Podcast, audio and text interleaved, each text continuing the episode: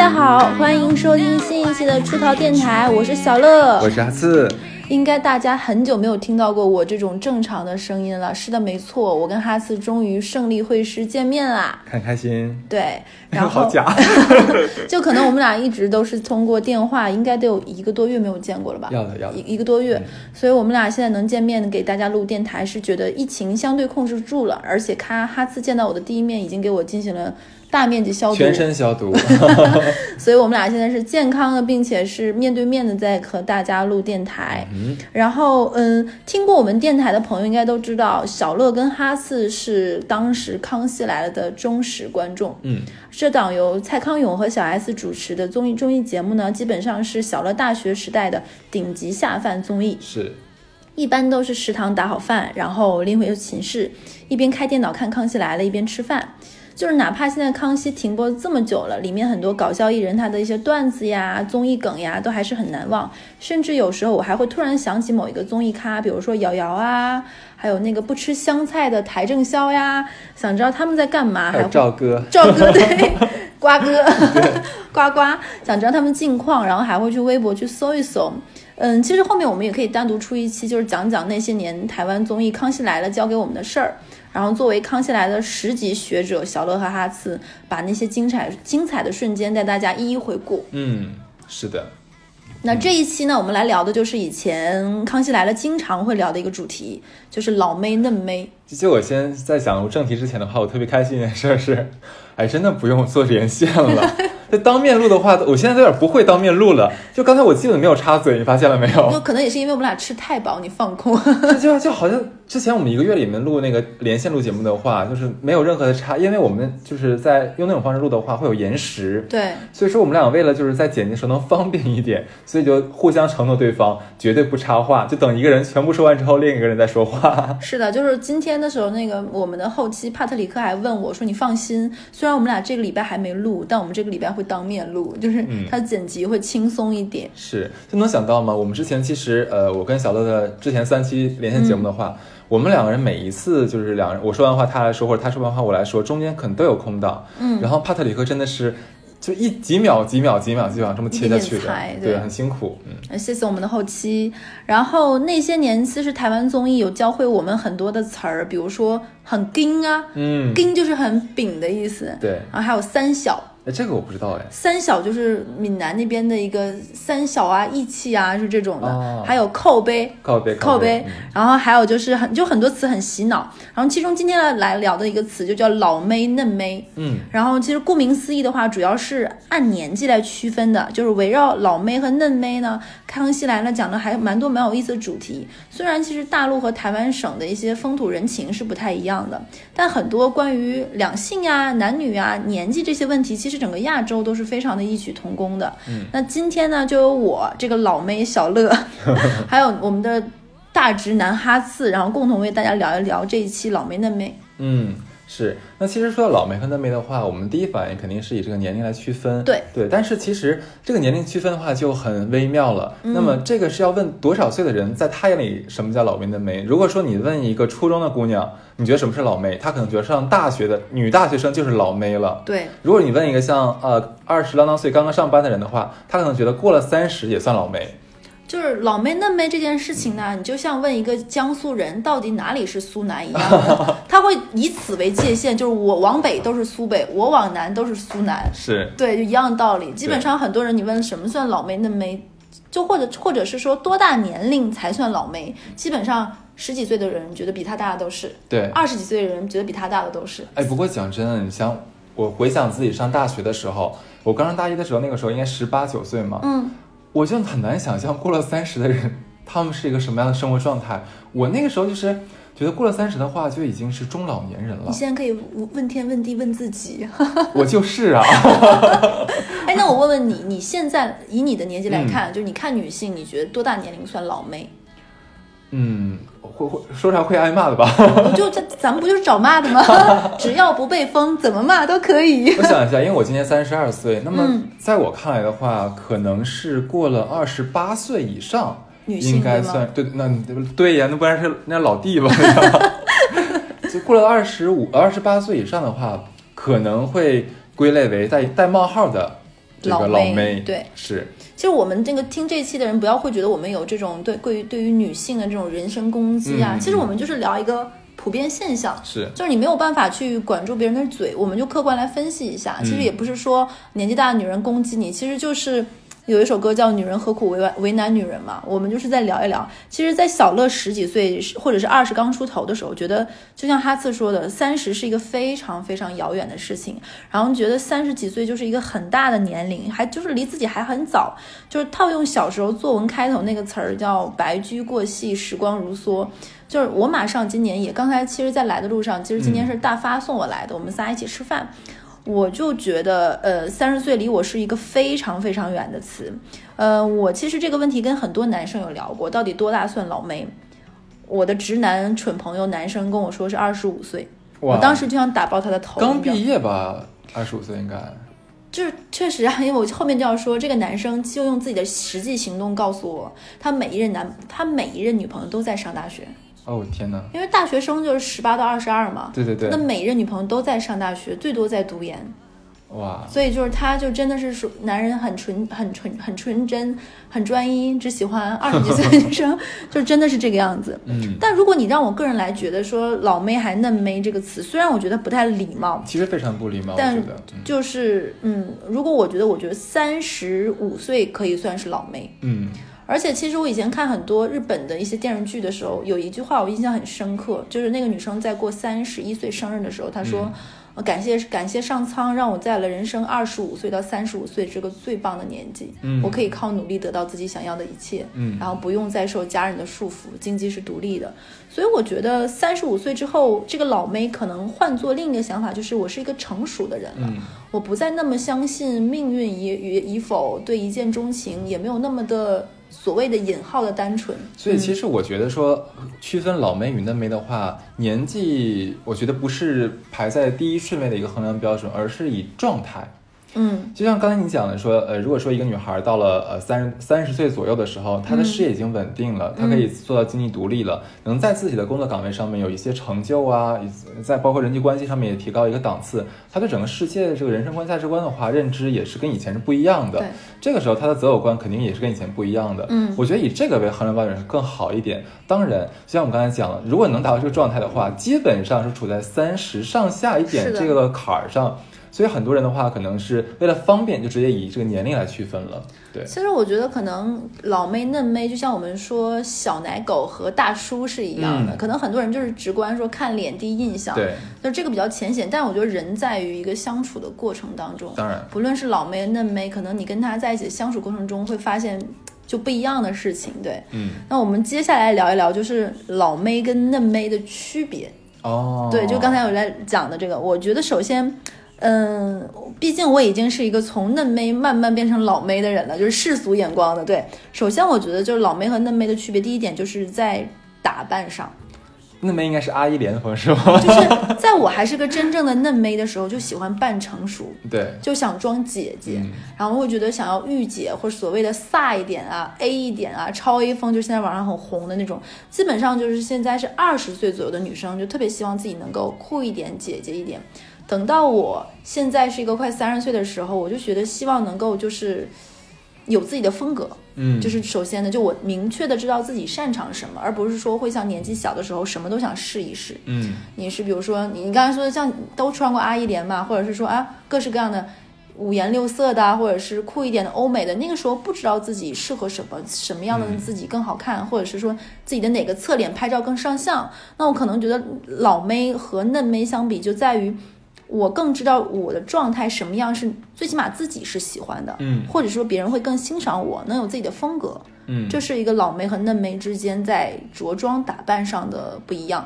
呃，没错，就就说到这个打扮的话，其实，在职场上面，我们能经常能跟打扮有这个交道啊。因为像我们之前都是做金融从业者嘛，嗯，呃，男士基本上都是就西装革履嘛。嗯有，但是我们哎，我跟你讲，做金融的基本我们是不怎么扎领带的，是的，有的扎，但是很少扎。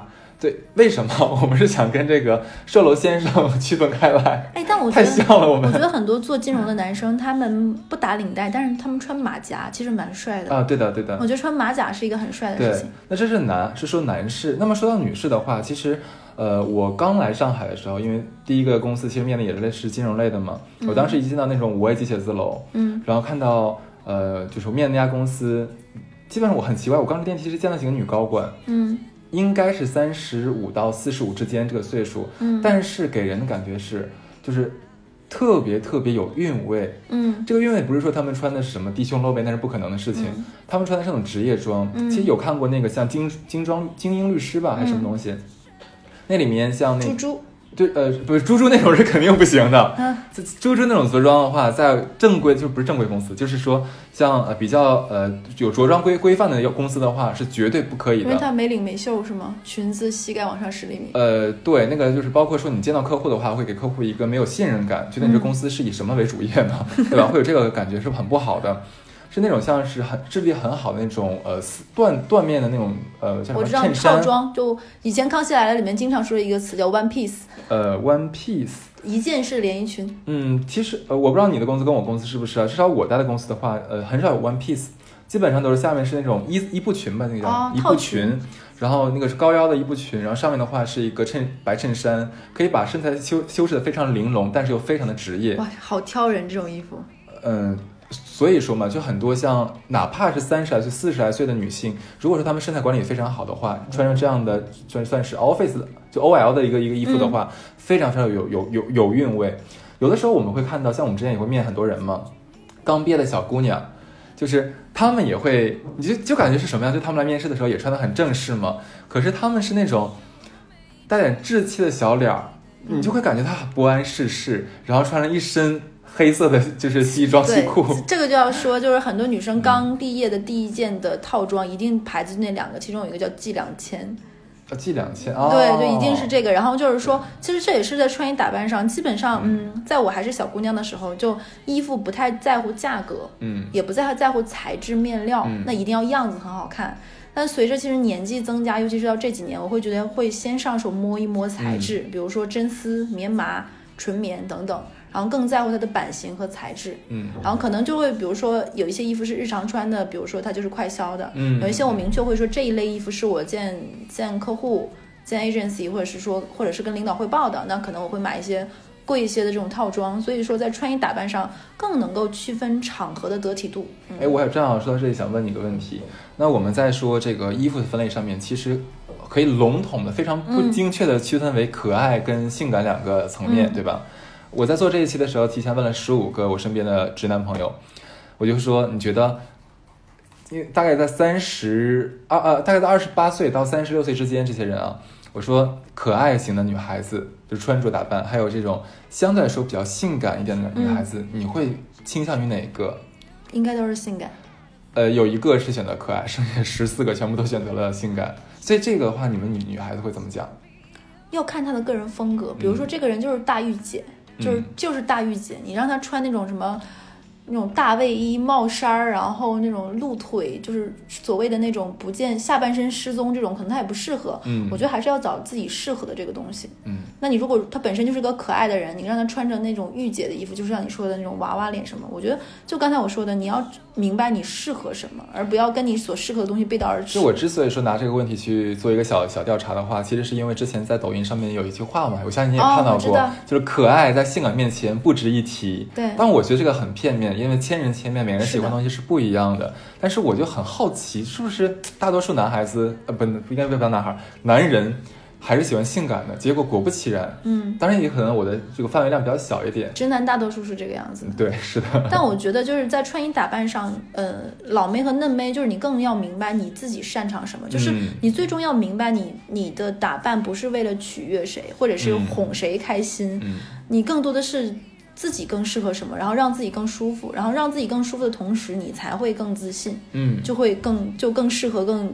游刃有余。是。那我第二个觉得老妹和嫩妹之间的一个观念，就是在消费观念上的。哦，就我明显的感觉到，我还经济没独立、翅膀没硬上大学那会儿，就是所谓的真是鲜嫩的果子的嫩妹的时候，嗯。那时候刚流行淘宝，嗯，就瞎买，就什么九十九、六十九包邮，就每天女生们下了课的第一件事情就是收快递，对，就就是膨胀的消费欲，看什么都想买，不分贵贱便宜。但到现在，就像我刚才说的，买衣服也会挑材质一样。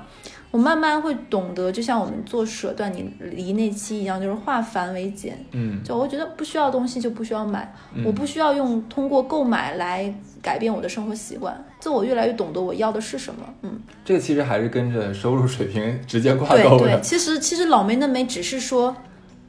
大多数人来觉得只是一个年纪的问题，其实年纪带来的很多东西是更复杂的。所隐藏的东西非常非常的多。是的，你说这个乱买东西，但我真的觉得女人买东西是一生的事情。她只是说年轻的时候没有手里没有多少钱，只能靠家里给零花钱的话，那我买些便宜点儿小来小去儿玩玩一玩。但是我有钱的时候呢，那我就要满足自己这个消费层次所能买的一切。是的，就是你这个消费欲带动你的这种对。不不一样的一些东西。所以可能在我们看来，直观感觉就是说啊，年轻的时候小孩就不会买东西，怎么怎么样，然后可能有点钱了的话，买的更注重品质和质感。嗯我觉得是真的就在于没有钱。那也可以这么想。然后还有一个就是，我觉得，嗯，老妹和嫩妹的话，我感觉会越来越顾及别人的感受，同时也越来越能做自己。就这话听起来好像有点矛盾，但其实不是的。就是我大概能懂得在，比如说在小的时候做什么事情，比如说伤害人也好，拒绝人也好，我更多的是不太在乎别人的感受。嗯，嗯，到后面的话，我会发现你慢慢的长大之后，你才能明白，就是一件事情怎么能够得体的处理。也可能是因为老梅和嫩梅你在人生的经历的丰富度不一样，嗯，那你处事的考虑的周全也不一样。可能就是所谓的说年纪大一点的女生越来越世世俗，其实是她建立的事情多了。她能够把一个事情处理得更圆滑，那可能这个圆滑，有些人眼里是褒义词，有些人眼里就是褒贬义词。所以我觉得老梅和嫩梅的话，其实有的时候可能你人生永远都是迷茫的，不知道自己喜欢什么。嗯但老梅和嫩梅之间，我会觉得你越来越明白你你不喜欢的是什么。那你这一条其实说的不就是油不油腻的吗？这个词儿，形容男士不就是用对油腻和少年感来说，然后说老妹的话也可以用油腻和少女感来说。我觉得你这个其实挺对的，你这个词。嗯，可能我女生说女生我嘴软了一点，但你但你这个词是对的，就是女生老梅和嫩妹一定会有在社会里滚多了的这个没有办法那。我妈真的好喜欢油腻的老妹，实话。对，因为油腻的老妹，你看很多电视里面，你会发现为什么有些女二比女一更迷人，嗯，就是因为她的复杂和她的人性啊。对啊这也是老梅和嫩梅之间的区别，永远是傻不愣登傻白甜这种拿着玛丽苏剧本的人生，毕竟是少数。哎，不过我这也有问过，嗯很多男士觉得说，为什么女一更讨很多男生喜欢？嗯是因为傻白甜身上那种呃傻劲儿和无法保护自己的劲儿，能让男人激发出男男人这个保护欲。但是我就问了另外一个追问了一个问题，说如果现实中真的出现这样一个傻白甜女一号的话，你会跟她在一起吗？啊，那不会，就是他们就是 很直接呢。他们就是看电视过爽瘾吗？对啊，还有一个就是也是一个小点，就是从老妹到嫩妹之后，如果是约会，对于约会这件事情的话，我越来越不喜欢临时的意外惊喜。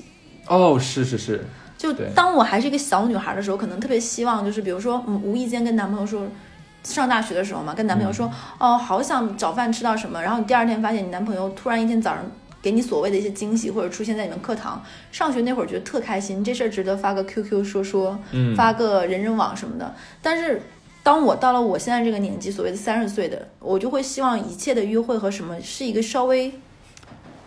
最起码是提前通知的，因为大家工作都很很忙真的很忙。就是我希望我们俩每一次的约会是高质量的陪伴。是我把我的时间这一段时间，我尽量不看手机，不会工作，我只属于你，你也只属于我。我能理解你平时没有办法第一时间回我微信，可能两三个小时忙完才回我，但是我希望大家能够彼此充分沟通。你知道，我觉得这个看到这一条的时候，我我刚才一直在过这个思维导图，我在想为什么很多像你这个年纪的女生，包括我也一样，我也不喜欢惊喜。我想是为什么？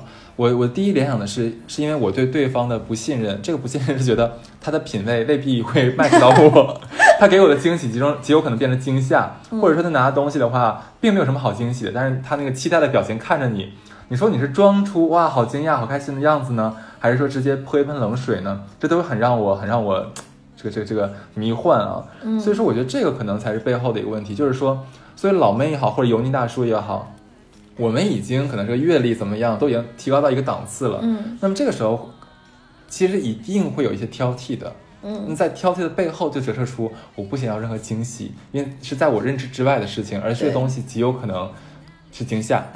还有一点就是，嗯，从老妹到嫩妹又回到这个事情，就是你会发现，你越来越在乎人和人之间的这个疏密度。嗯我属于你，你属于我，但是我们还是要给彼此留空间。这个留空间并不是说我要出轨，就比如说我有一个好朋友，这个好朋友也是所谓的老妹，三十岁。她跟她男朋友恋爱非常好感情，然后她有她有男朋友一次去国外出差，可能公司一些安排就提前两天回国，就没有跟她女朋友说。他女朋友就跟他女男，他肯定是跟男朋友说：“我好想你哦，你不要在这些之前，你不知道我茶不思饭不香，就特别特别想你。”其实他跟我们玩的不要太开心，嗯我们经常通宵打牌啊，怎么样的？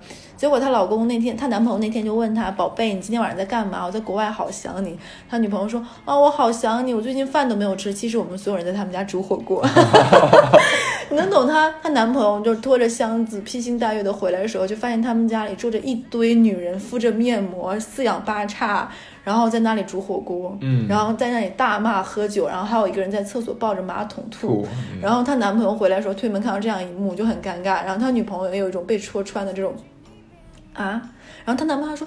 你说你也没干啥，你有什么不能跟我说的呢？你要是跟我说你跟闺蜜玩儿正开心，我也不会过来。对然后他女朋友就说：“那我也确实没骗你，我也没有跟别的男人约，我也很想你，我只是跟姐妹之间在一起玩儿。是，就大家会有一个没有没有沟通好的这种所谓惊喜造成的困扰。对，然后还有一次是，但这个其实也也有是有也有一些问题，就是我有一个女生朋友，她中午可能会她的工作性质，她会跟一些她是一个销售，嗯她会跟一些客户吃饭，但男生就会觉得很介意女生，既然你是我女朋友。你就不应该跟异性单独出去吃饭，哪怕只是工作上，那你应该提前告诉我。但他女朋友觉得这种事情就是多一事不如少一事。嗯那我只是中午的时候去吃这种商务饭，嗯嗯那我干嘛跟你说呢？然后她男她男朋友那天可能去他们那个职场所在的地方去找她，想给她个惊喜。好巧不巧，就真看到他女朋友跟另外一个男生两个人出来，就到隔壁一个还不错的那种所谓的那种日料定时去吃饭。然后她男朋友就很生气，就问他你在哪儿？她女朋友就说啊我吃饭呢，跟那个什么。然后她男朋友说你跟谁？她说啊就跟同事啊谁谁。她男朋友就一再追问是谁。她男朋友当时的心态就是说我一定要逼到你无谎可撒的程度。结果两个人就真的闹得很难看的地步。然后他女朋友最后也很生气，就吵架。你知道女生吵架到后面就会变成了翻小肠。如果你很能赚钱，我用去做销售吗？对对对。如果你怎么怎么样，我用得着这么辛苦吗？他就是我一客户啊，我给你看名片、啊。但是我觉得撒谎是不对的。对啊直接跟她男朋友说清楚的话，我觉得没有任何问题。是的，这就是我觉得，呃，沟通不清楚，再加上所谓的惊喜带来的彼此。后来之后，这个男生有跟我说，他说，我觉得谈恋爱是不是我太我错了，我是不是太较真了？我说也不是你较真，只是我觉得还是需要抽风的沟通和理解。你说是男士问还是女士问？男生问，男男生觉得自己太较真了，是不是太在乎这份感情了？女生其实就是玩玩而已。我我觉得他也想的是对的。然后我觉得这也是说，就是嗯，还是需要就是不要临时。如果你比如说小奶狗，你现在正在跟一个姐姐热恋，那我觉得千万不要你你小奶狗的这种天真善良，希望我要给姐姐一些惊喜，还是听到我们这期电台的时候，你 三思又让。我想到那个去年那个美剧叫什么《致命主妇》，绝望主妇。绝不不对，致命女人对对对，里面那个小奶狗不是给那个就是玉玲姐送了一个那个 Swatch Swatch 的手表，可是玉莲姐天天说穿金戴银的，其实好对啊，，带 着沛纳海的女人怎么会带一个两百块钱 Swatch？真的很上火，是的，对，所以我觉得这就是老妹和嫩妹之间区区别，因为嫩妹会觉得哇，一切惊喜都是浪漫，恨不得一点小事儿都要发朋友圈，无病呻吟一下。对对对但我这并不是说抨击嫩妹，就是因为他们的心就还像那种玻璃一样的纯洁。所以你这就引出一个话题，你说嗯为什么说像到呃我们所谓的老妹，他们会对这种就是、呃怎么怎么解释呢？就是不带就没有金钱感的这种惊喜，会是那种很司空见惯或者说很没有感觉的东西呢？说实话，嗯你想象到我这个年纪的女生，我也是经历过二十几岁的时候，我知道，没有女生没有被男生追过，基本上你看到的那些东西，在我们还年轻的时候都见到过。就比如说，上学的时候谁没被折过千纸鹤呢？就像你们男生都收过千纸鹤和小 小星星 小星星，对不对？一样的，我们女生的时候上学的时候谁没收过德芙呢？嗯对不对？那吃够了德芙，我们就不能吃个别的了吗？一样道理，或者是很多男生会觉得腻了，对理解。就或者是说，有很多男生他自以为我们，我记得那个时候有一个很火的电视剧，我不知道你有没有听说过，叫《浮沉》，是白百合演的。嗯，那个电视剧当时是我妈在看，我陪她看了一集，有一个有一个有一个第一集，我推荐大家看一看，我印象很深刻。那个女生是叫女主角白百合演的是叫乔丽，她是一家在刚毕业的那种小城市来上海打工的一个女生，然后她从外企从前台变成了变成了呃总监的那个秘助理，然后当时她男朋友送了她一个地摊货的一个爱马仕的围巾，二十块，然后那女生明明知道是假货，她还戴了，然后就被公司的那个另外一个女高管 Linda 攻击，摸了摸她的丝巾，哦，很漂亮，但是她那个语气就是说你这东西是假货，你知道吗？当时那个乔丽就不卑不亢地说，哦，这个丝巾就是地摊货，但是我男朋友说这两天天冷降温送给我。没办法，男朋友的一片心意，不戴也不好。东西东西贵重不重要，哪来的不重要，主要是一片心意。其实我觉得这就是老妹和嫩妹的另外一个区别。如果是嫩妹，这个时候可能脸会挂不住；对，但是如果一个人真经历了风雨，他觉得心比那个什么重要，他是能够抗得住这个事情的。你少来，你少来，还心还心重要，我就不相信现在有男的追你的话，给你叠一千块钱纸鹤，你能开心？那有没有心？有没有心？那心老多了，我我心疼他手疼，你少来。但是我觉得确实是这个样子。所以老妹还有一点就是假，对不对？是啊，擦擦眼角泪痕，你知道吗？这还还会又回归到油腻上了。对我们老妹就是油，你们老男人也一样油。我承认啊。OK，嗯，是这个吗？对，然后还有一点就是，就又是刚才那个，我觉得呃，对于老梅来言，她的原则感和界限感会越来越强，嗯，因为嫩妹会有一种友情饮水饱，爱情最重要，会觉得你基本上所有看到那种。情感剧里面都是女孩子年轻的时候会什么从家里的宝宝十指不沾阳春水，然后为了男朋友去寝室里洗衣做饭、收拾屋子等等，嗯这都是嫩妹会做的事情。因为我觉得，尤其是很多中国学生，他们一直从学生时代都会被爸妈管说，只要你好好学习，什么不用管。所以一直到考大学之前，我都不知道人生，很多人都不知道自己人生到底要干嘛，完全是问句你高考能考多少分儿，去哪个学校，然后学校再去挑专业，对吧？嗯这样一个人生，所以大家都不太知道自己要什么，或者说什么适合自己，所以也没有所谓的那种在情感和两性之间的原则性，嗯所以都是。被推着走，因为你喜欢，我喜欢你，然后你想让我变成什什么样的人，就变成什么样的人。但你在做嫩妹的过程中，其实男生也是一样，你被伤害、头破血流、头破血流之后，你会慢慢知道什么样的事情是我不能够的，是拒绝的，是要受伤害的。就比如说，大家都知道阿娇，对吧？当他，嗯我觉得他说自己好傻好天真，可能那话是真心话。嗯，的同样的，就是说你后来长长大之后，你会知道自己比什么都重要，就是所谓的油腻感嘛。你不能伤害我，嗯我把自己看得比什么都都珍贵。嗯所以我是我觉得老妹和嫩妹比，就是原则性更强。她确实没有小姑娘的时候那种勇了，嗯，但是确实就能把自己呵护的更好。嗯，嗯，OK，好吧，总结来说，到你这儿都是一句话：油腻感。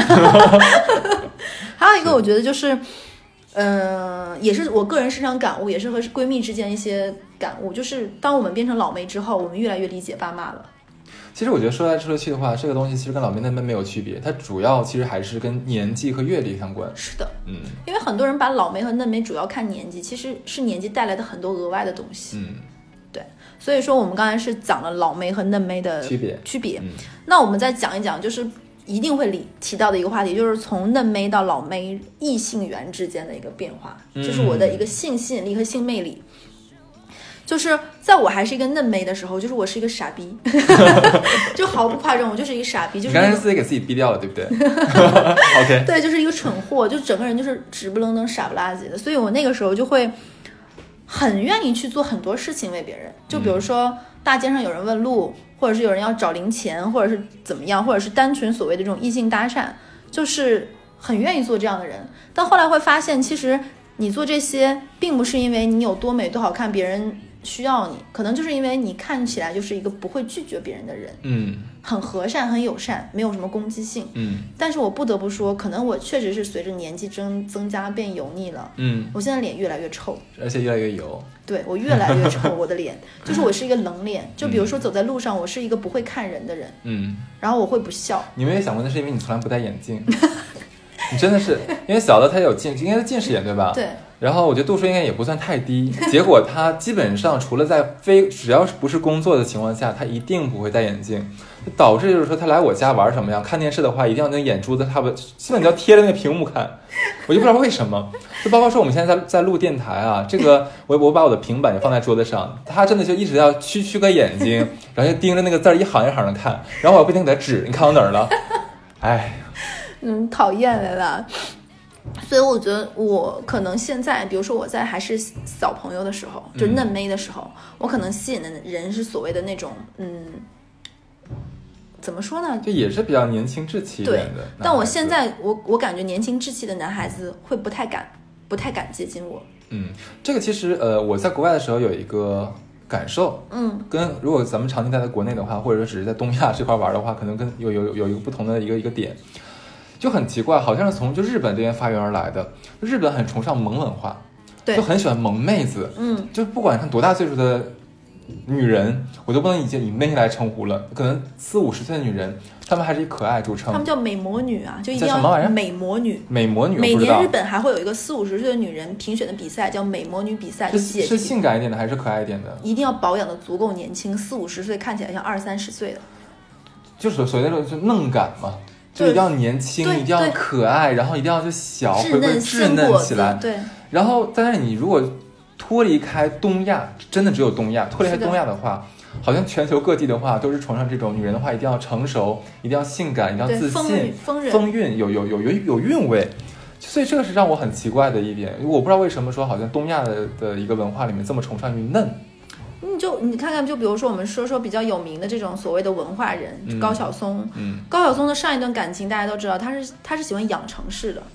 啊就是他，他相当于他，他以前很爱很爱张嘴说的一句话是说，他老婆的世界观、人生观是他给的，哼就可能就满足很多东亚男生，但我并不是抨击啊，但是确实是有一部分东亚男生他会觉得我的女朋友或者是我的另一半要对我来说，他要仰视我的，嗯，就是我是他的一个山，他要仰望我的山顶，嗯，他对我要怀揣崇拜和敬畏，这样的感情是我们之间哪怕爱不是永恒的，但这份崇敬就有点像爸爸和女儿之间这个东西是不变的。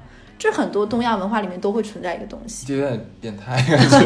对对对，可能他们他们需要女性慕强，依附于自己。那我觉得再往深度看的话，就是没自信啊你，可他没有办法 handle 得了跟自己同龄的居然。我能跟一个男生聊，男生能够认识到这个问题。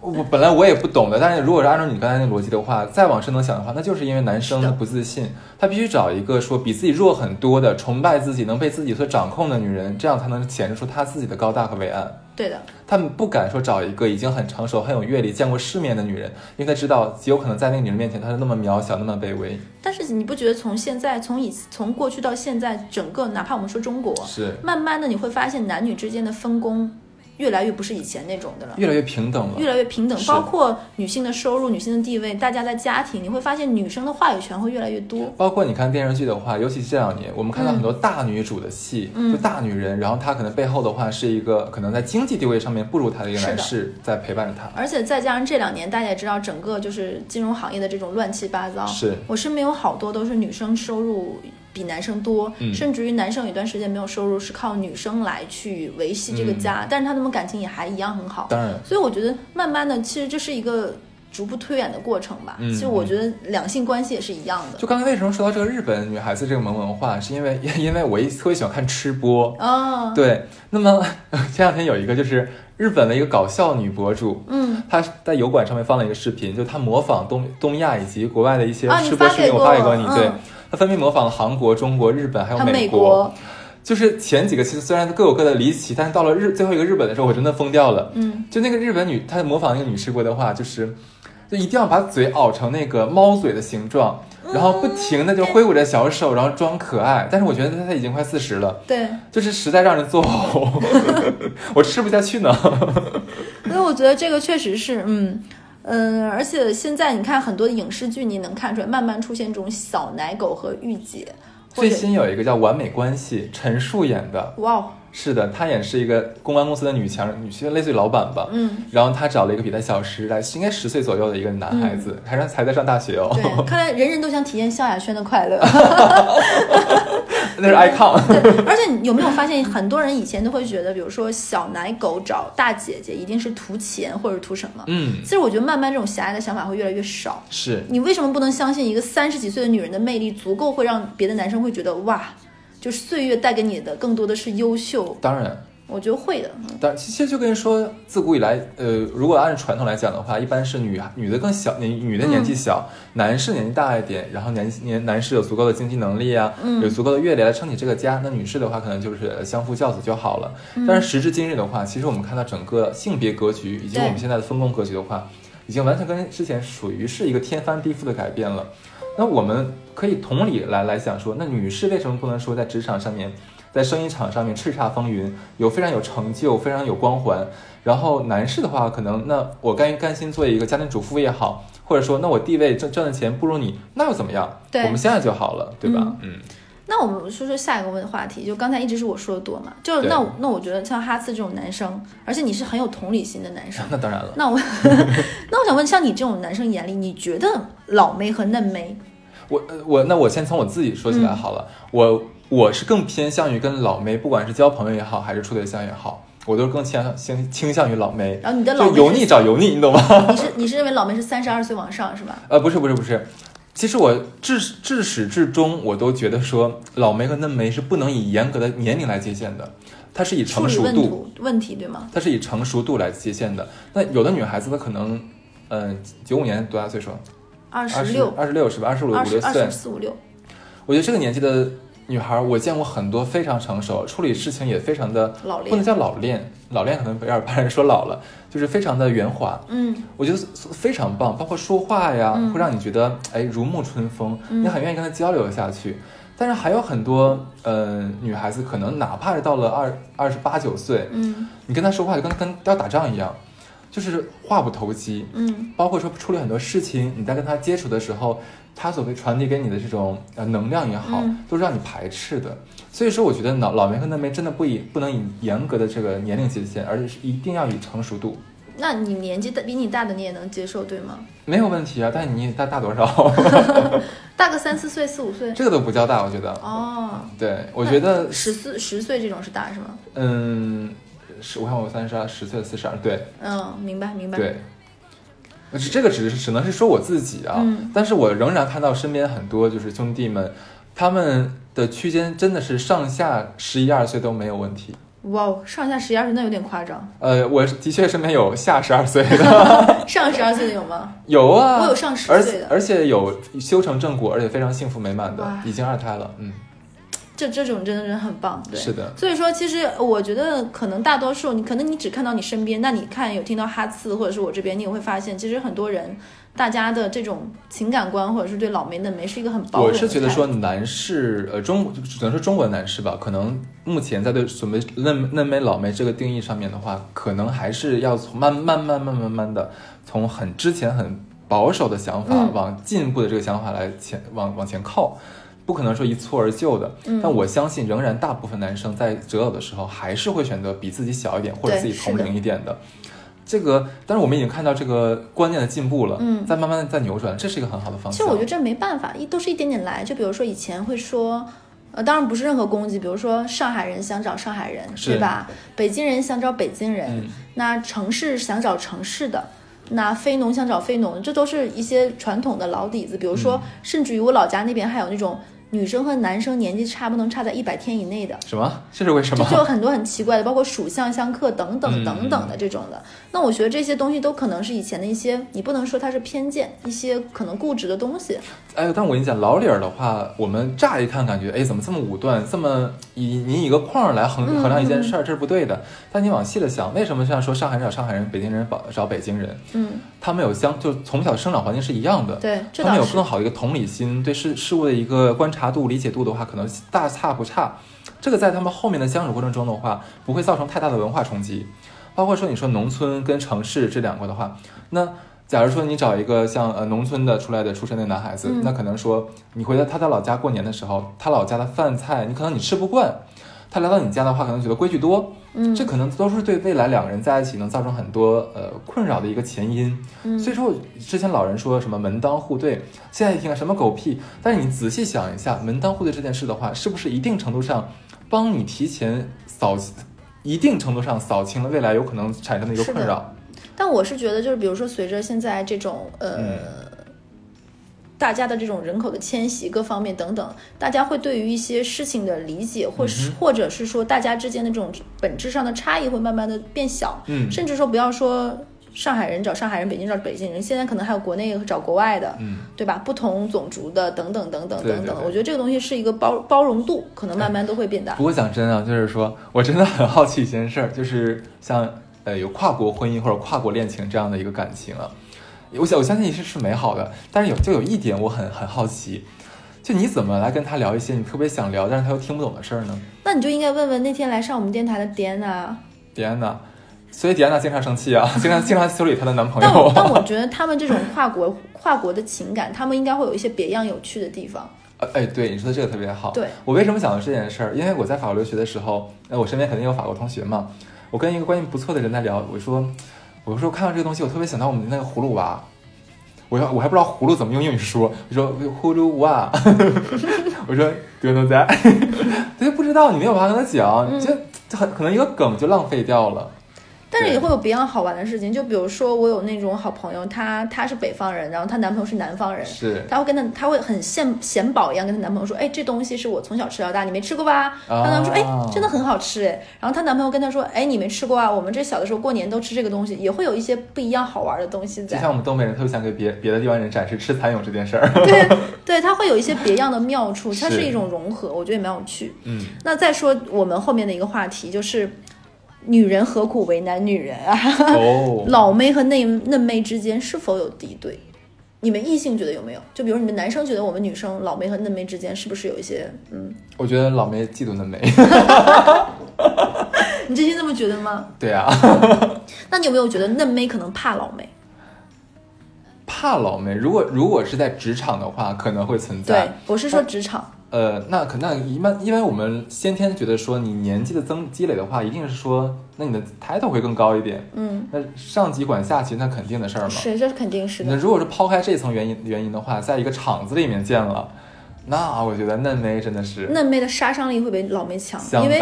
因为很少有女生不介意年纪这个事情，但作为嫩妹的时候，大多数都没有同理心，她们可能一句话自己毫无感觉就把别人杀个半死。他有可能是故意的，就比如说你是老妹，我是嫩妹哈，我们俩现在第一次见面，在一个 KTV，对不对？是啊，哈子姐姐，哈子姐姐，你保养的真好，真的，我都觉得你可能跟我就差两三岁。我就跟你差两三岁，我十八。你看老妹的杀伤力强不强？嫩妹怕不怕？就是撒谎起来，真的是。对啊，你二十五，你二十五了不起啊！你过过三十五岁的生日吗？你 真的是，老子老娘上学的时候你还是只卵。对，就 那老梅凶吧，对吧？所以嫩妹有的时候会怕老梅。是，对嫩妹比较没有同理心，因为我也当过嫩妹，我不太知道，嗯，老是一个什么回事儿。就我记得以前现在懂吗？现在当然懂了，岁月不饶人，最美不过夕阳红。就是还有一点，就是老妹会觉得嫩妹太好撩，太好骗。就是老妹对嫩妹也算是一种偏见，偏见，就会觉得怎么那么容易喜欢、感动、愉悦啊，什么事儿都发朋友圈。就我有见过世面啊。我有跟过那种女高管的朋友一起吃饭，她在那刷朋友圈。你看我们公司这前台，每天不是男朋友送的花，就是什么那个要新送个包，就哎，这不就是喵喵的低配版吗？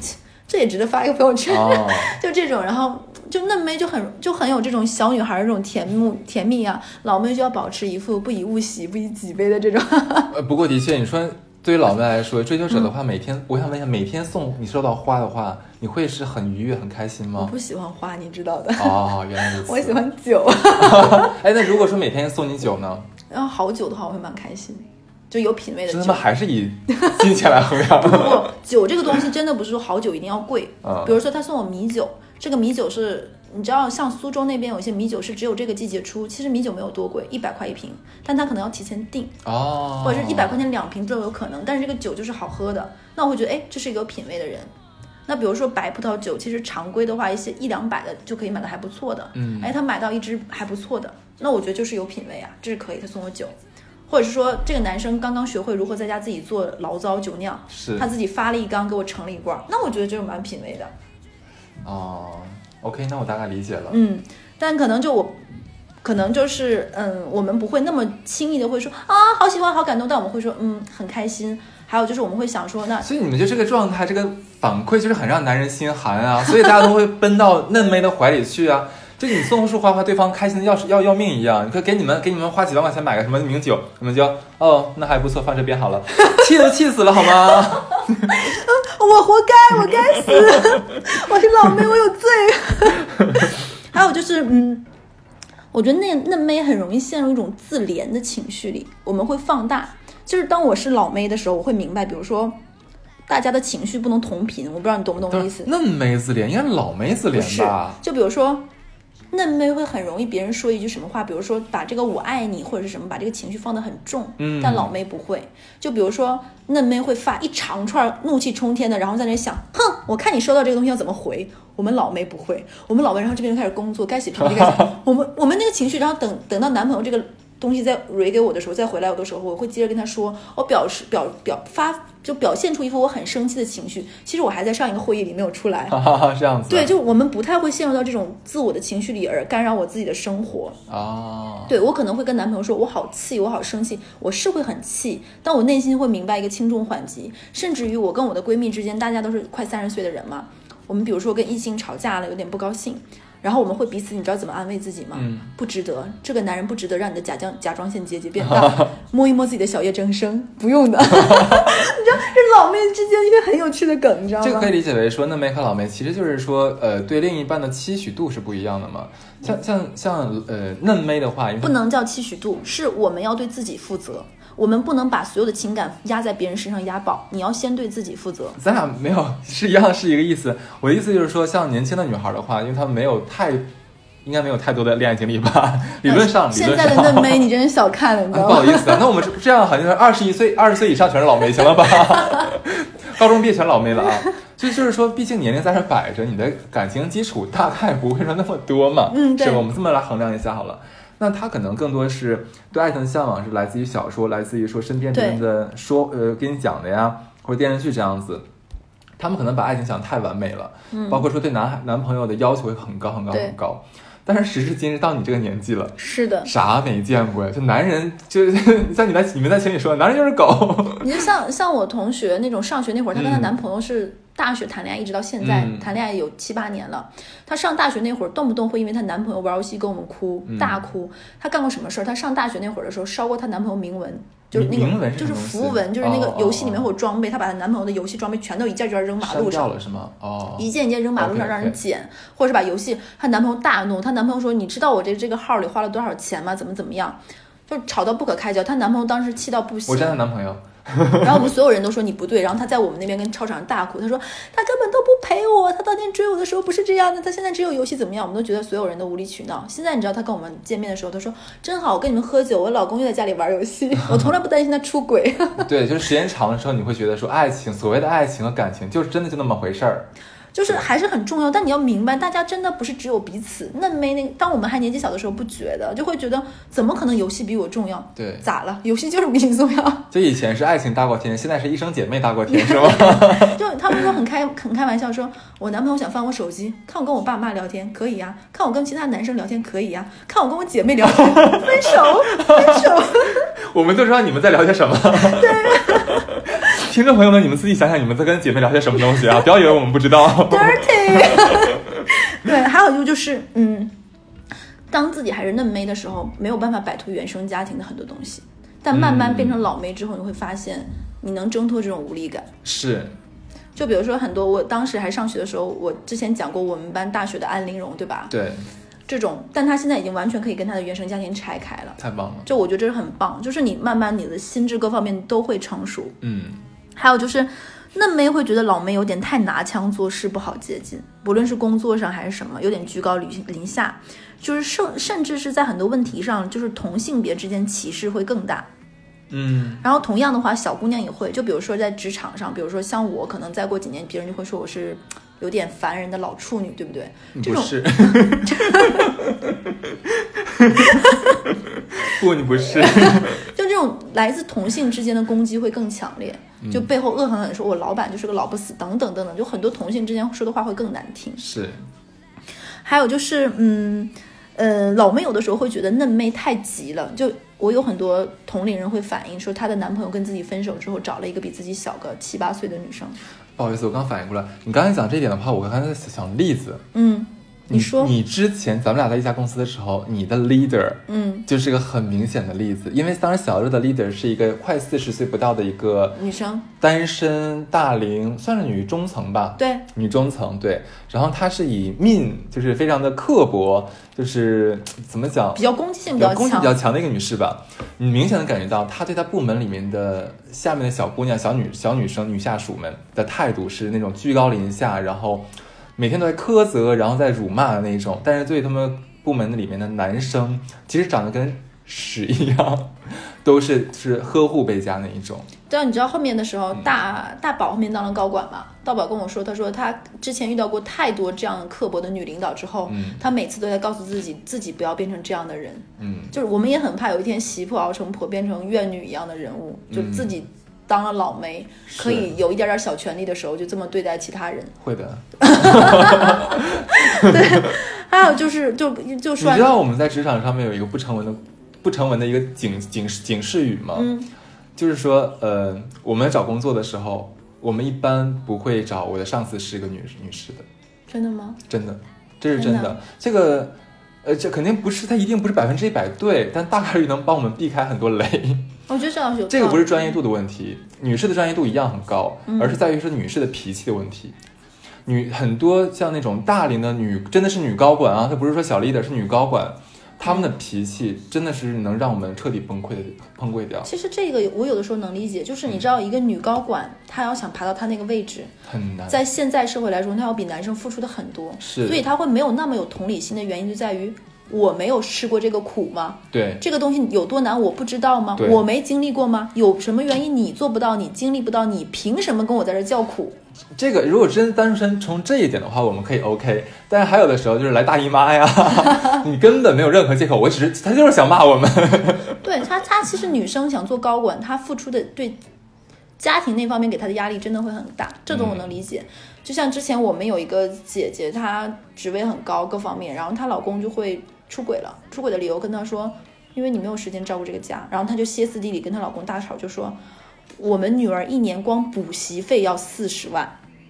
不是他补啥呀？就女儿有各种各方面钢琴，对吧？私教乱七八糟，然后哎，现在小孩子上学这么贵了，他他们家，你知道高管可能跟我们不一样，他们有这种，比如说亲子教育，对吧？还有每年夏令营、寒寒哦冬令营去美国这种，哦哦那个他每年关于孩子这方面教育开支要四十万。他说我们的孩子上到这个水平，你一个人收入够不够吗？我我不想让家庭，就是当他们已经在这个快车道上跑太久下不来的时候，她她来自生活这方面，然后她老公出轨，然后还盖她，然后他们两个现在没有办法离婚，嗯因为他们为了孩子买了一个超大超好的房子。嗯嗯嗯，就拆不开的一个家庭，然后后面他们就又在继续生活，甚至两个人吵架到最后的歇斯底里，一定会是说孩子高考完我们立马离婚，嗯，哎，这不是奇葩说的辩题吗？就是很多人是这个样子，就是孩高考完立马离婚，然后他们现在保持着这种这样的婚姻。他老婆的现在想法就是，只要你把钱给我，你爱干嘛干嘛，没人管你。嗯，就是就是很多就是这个样子。好，我们扯远了，就我们就聊到了老妹的伤心事，真的，其实老妹要经历和还真的是蛮多的，所以我觉得那些还是嫩妹的女孩，请你们对老妹下手轻一点。但如果老妹真的过分了，嗯，干他，你很好攻击的，他们真的。对，是到最后的话，我还是觉得，嗯，稍微自信一点吧，对不对？不论是老梅还是嫩梅，当然，当然，这个自信其实我不得不说，呃，一定是从无到有。对年轻的时候的话，很难积累这个自信，是包括不要说老梅嫩梅了，就老弟、老哥大、老哥小弟儿，对，但也是一样的，攻击男性的词非常多，对不对？太多了。对，比如说我有个男生同胞说，男性同同学跟我说，他觉得家居适用男就是对男生极大的侮辱和伤害。啊，是的，是，哎，真的是。对，他说经济适用男也是对男生极大的伤害。就说你无能，你啥也不对啊。，说你们你们你们这个社会才是对男性足够攻击，比如说渣男、油腻男、老狗，对老就是就是就是这种特别特别多。就最近那个什么那个女的女叫什么来着？宋茜，叫宋茜、演那个剧什么什么剧了？想不起来了。下一站是幸福，啊，对对对对对，她不是演一个什么女高管，然后跟一个那什么、小奶狗，对，她下属吧，应该是应该是是吧？我没看，我就在想，这要是角这个性别换一下，被骂一个男上司跟一个女实习生搞到一起的话，性骚扰啊，而且对呀，这是性骚扰会被骂死。但为什么两人你性别一互换的话，全是就是爱情，这是歌颂，这是伟大的。其实我觉得这个社会上，表面上看好像大家经常是对女性更苛责，你仔细想一想，其实对男性的苛责是远远高过女性对，所以我们这一期会聊老妹嫩妹。如果我们来聊那种小奶狗和老狗我可能会哭着讲这个事儿。对，所以说就大家还是要对别人更友善一点，对自己来说，嗯，独立完善个人人格吧，不管自己是老妹嫩妹了啊，就是不要把自己这个当做一个标签贴到自己身上。也不要贴别人身上。对，那咱俩为什么做这一期？就是我们在咱俩有点找骂。来呀、骂我们啊！反正我们俩现在合合在一起。我跟你讲，咱们节目每次挨骂都是我，你知道吗？不管是你犯错还是我犯错，最后全是我我扛锅。有骂过我的，说我那有吗有有一期我不是说，你别别多说了。行吧，那就这一期就到这儿，OK，好的好的，那这期就这样，那再见。拜拜。OK。